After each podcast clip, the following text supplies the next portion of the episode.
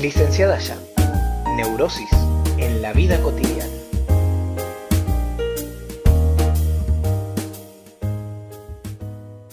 Es muy probable que conozcas a alguien que alguna vez haya padecido un ataque de pánico.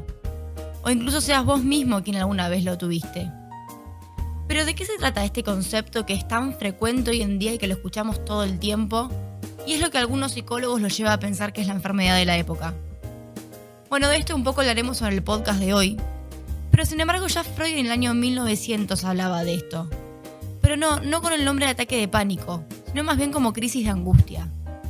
¿Por qué lo llamaba de una manera tan distinta a la de hoy en día? Bueno, justamente el nombre que Freud le pone coincide mucho más con la lógica del cuadro, ¿no? Que tiene que ver justamente con angustia acumulada en el cuerpo. Es decir, es el cuerpo que va con toda su artillería pesada a decirle por favor a la mente que pare, que así no podemos seguir, hay algo que no está marchando bien.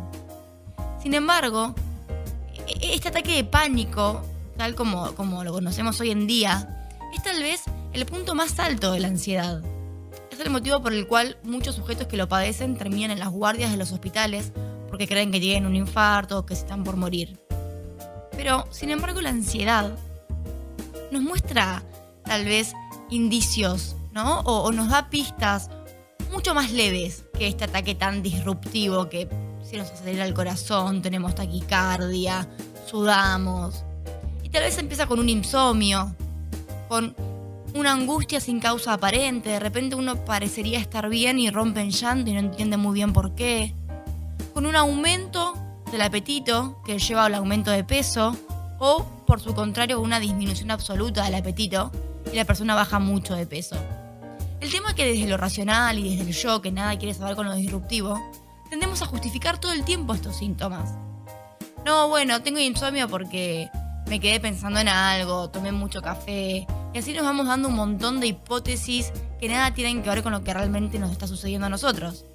Lo mismo con la pérdida o el aumento del apetito. Y así nos dejamos estar.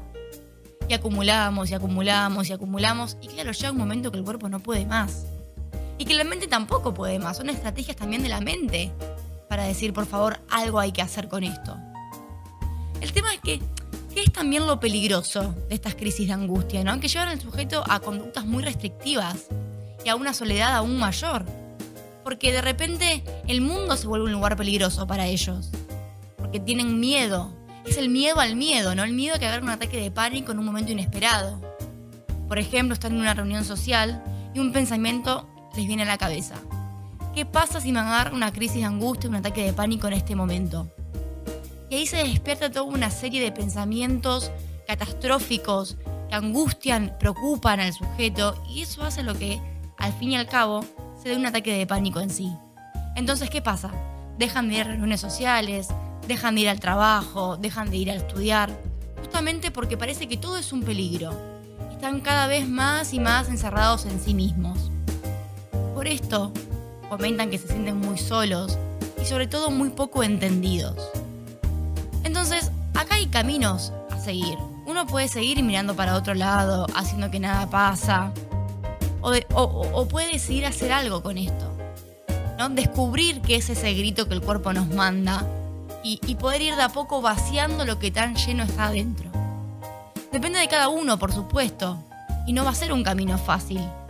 Esto es un poco como las bolsas de residuos, ¿no? Cuando uno lo llena, lo llena, lo llena de basura, en algún momento no la cambia eso explota y hace desastres y enchastra por todos lados. Bueno, un poco lo mismo pasa con las palabras no dichas, con las dolencias no habladas.